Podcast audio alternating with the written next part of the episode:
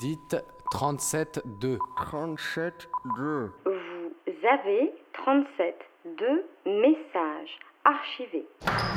Manger, c'est un acte extrême. C'est un acte d'une violence unique. Je prends quelque chose qui est à côté de moi, et je me les mets dedans. Cette chose que je me mets dedans, s'il ne me tue pas, elle va devenir partie de moi.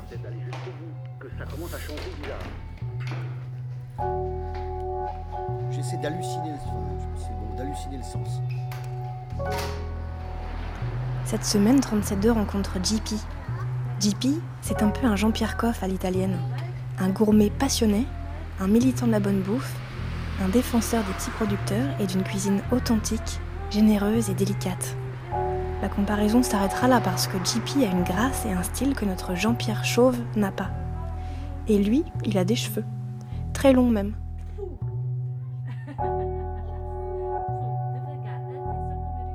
Vous ne m'entendrez pas évoquer sa brillante carrière de contrebassiste, ni les chanteurs et groupes de renom qu'il a accompagnés pendant des années.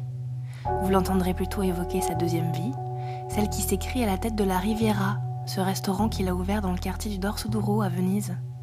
Ici, on embarque pour un véritable voyage des sens. JP en est l'homme orchestre, celui qui supervise le ballet renversant qui s'exécute, celui qui ne laisse rien au hasard. Un perfectionniste, particulièrement sensible au beau et au bon.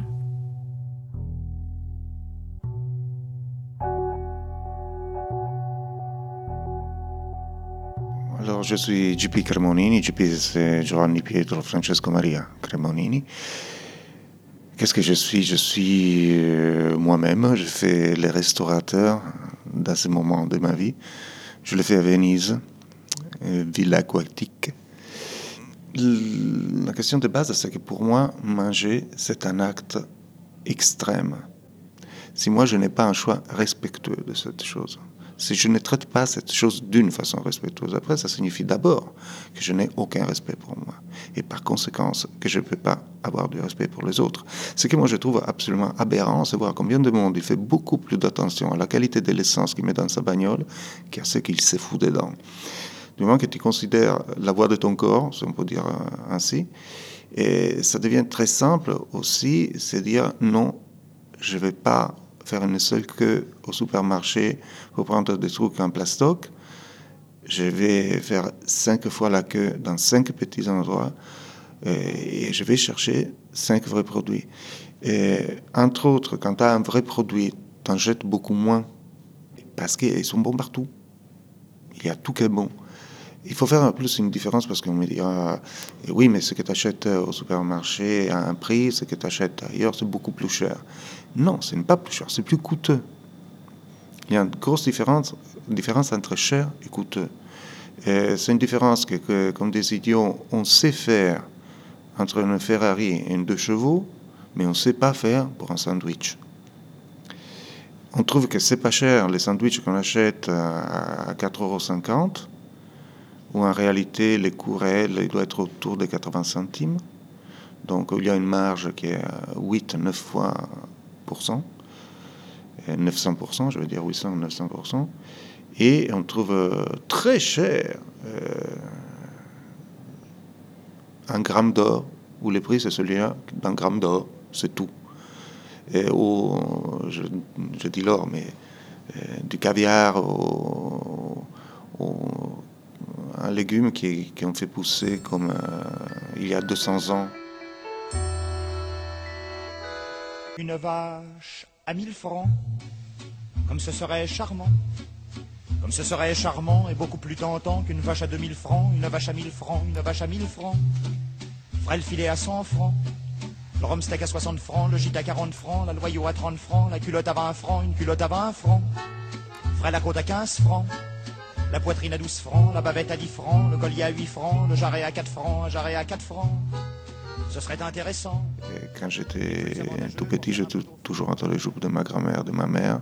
Tellement qu'un jour, je me souviens, ma, ma grand-mère m'a donné une petite casserole, euh, une cuillère en bois. Elle m'a dit Va dehors, va dehors faire la cuisine.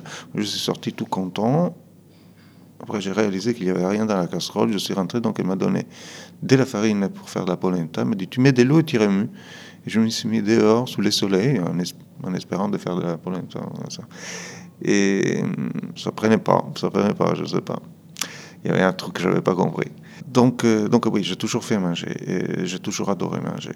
Maintenant, les restaurants ici, par exemple, je ne fais rien pour plaire aux autres. Je fais la bouffe comme je l'aime. Je, je choisis les produits que j'aime. Des petits producteurs qui ont des petites choses, mais fantastiques, tout au mieux fantastiques, simplement vraies. Des personnalités très fortes, des gens qui croient énormément à un bout de terre, ils regardent une feuille et ils vont se mouvoir.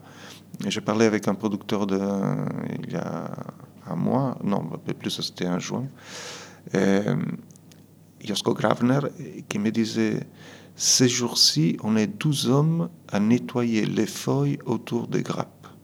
C'est-à-dire, ils étaient là avec un petit torchon dans une main, un petit torchon dans l'autre.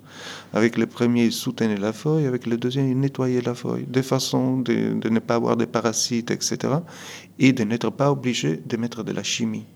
Donc, ils font à la main ce que les autres ils font avec des avions. Tu vois?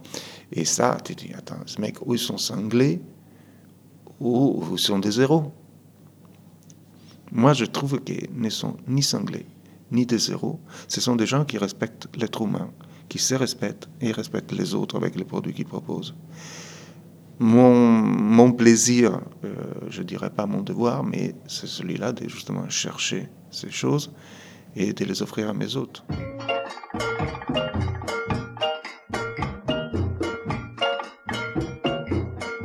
Si je m'attrape à 26 ans, je me mets des claques.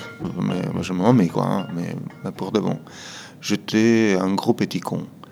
Hmm, pas pour méchanceté, mais parce que j'essayais de faire comme les autres. J'avais besoin de me faire reconnaître, donc j'avais besoin de faire partie d'un groupe. Donc il fallait que je fasse comme les autres, mieux que les autres. Donc si les autres sont cons, moi il fallait que je sois très con. Et j'y arrivais très bien. En étant petit con, je voulais être avec les autres, reconnu par les autres, mais différencier des autres, de façon que les autres ils me reconnaissent encore plus. Et pour faire ça, je faisais tout par rapport aux autres, pas par rapport à moi. Ça ne marche pas. On vit trop de la reconnaissance des autres. Et, et on vit trop peu pour soi-même, hmm, dans le respect de soi. Et c'est pour ça qu'on mange mal. Il n'y a qu'une personne avec laquelle tu passeras toute ta vie, et c'est toi-même si tu n'arrives pas d'avoir une bonne relation avec toi, tu ne pourras pas l'avoir avec les autres. Dans ma vie, j'ai eu des hauts et des bas. Et il y a eu une période où, où j'ai faisais gaffe aux, pièces euh, cuivrées, vois, aux centimes, parce que à cette époque-là, je vivais à Paris. Et tu connais l'étymologie des clochards? Clochard, euh, clochard c'était un Moyen-Âge euh, au son de la cloche de midi. C'était interdit dans les marchés continuer les échanges avec de l'argent. Donc il y avait des possibilités de troc et ce qui était laissé pouvait être pris. Donc il y avait les, gens qui n'avaient pas un sou qui arrivaient avec la cloche, les clochards, qui, ramassaient ce qui restait. Moi, ça, ça m'est arrivé pendant un certain, un bon bout de mois il n'y avait pas un sou qui rentrait, le téléphone ne sonnait pas. Euh, les peu d'argent qu'il y avait, il fallait que je le garde pour le loyer, pour acheter un peu de pain, de l'huile d'olive. Et je faisais les marchés à midi, à 2 heures de l'après-midi maintenant. Et j'ai ramassé, donc pendant des mois, j'ai mangé des oignons et des pommes de terre. Par contre, je les choisissais un par an. J'avais repéré les, bons comptoirs, les bons endroits. C'était la seule chose que je me mettais dedans. Il fallait que je les choisisse bien. Et oh, forcément, quand tu commences à te retrouver dans une situation comme ça, tu commences à réfléchir un petit peu différemment. Et d'abord, l'effet d'avoir choisi chacune de ces pommes de terre, chacune de ces oignons, ça m'a permis d'avoir toujours un énorme respect pour moi. Je ne me foutais pas dedans n'importe quoi. Et le jour que le téléphone a commencé à sonner, j'étais un lion, un lion, tu vois, j'étais une fauve. Euh, j'étais prêt à faire n'importe quoi, mais pas dans le sens désespéré, non, dans le sens où j'étais prêt, j'étais prêt.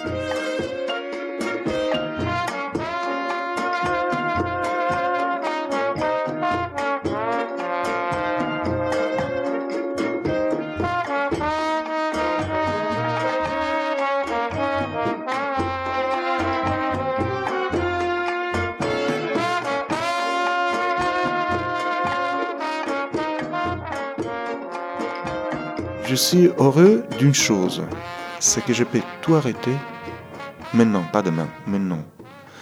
Parce que vu que je suis vivre sans un sou, je peux le faire à partir de maintenant encore une fois.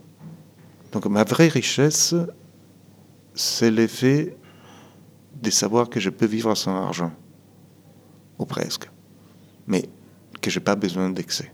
Ce qui me permet d'aller dans l'excès. Moi j'adore le vin, par exemple. Ça ne veut pas dire que je suis sous tous les jours. Mais euh, j'adore le vin et je me suis aperçu qu'en buvant de vin de qualité, les jours d'après, je peux être fatigué, mais je ne suis pas malade. Quand tu bois des vins de qualité, des vrais vins, ça ne veut pas dire des vins à 300 euros la bouteille, hein, attention. Mais tu as un tel plaisir tellement intense que tu le retiens pour le faire durer. Donc en réalité, tu en bois moins. Le plaisir, c'est fait de plein de petites choses. Plus on sait le réduire à des petites choses, plus on a de plaisir. Parce que ça devient une série infinie de plaisirs.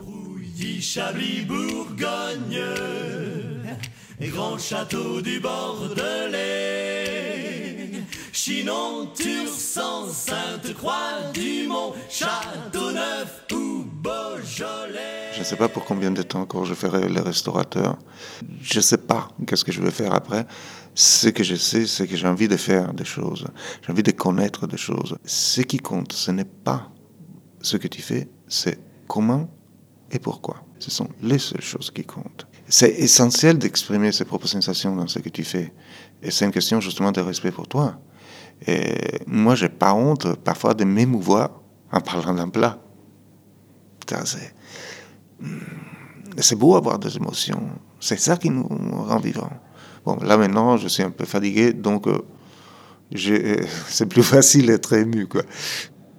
Ça suffit que je me concentre sur une chose, que je lui donne attention, pardon, que je donne attention à une chose pour me mouvoir.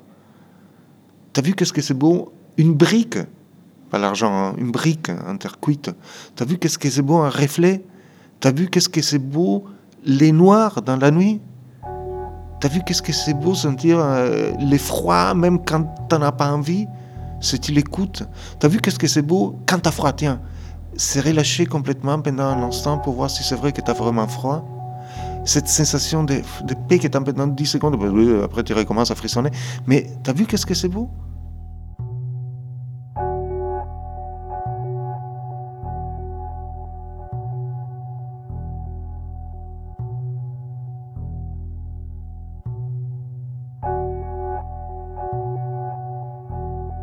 C'était JP dans 37.2. Réécoutez-nous sur radiocampus.org et suivez-nous sur les réseaux sociaux.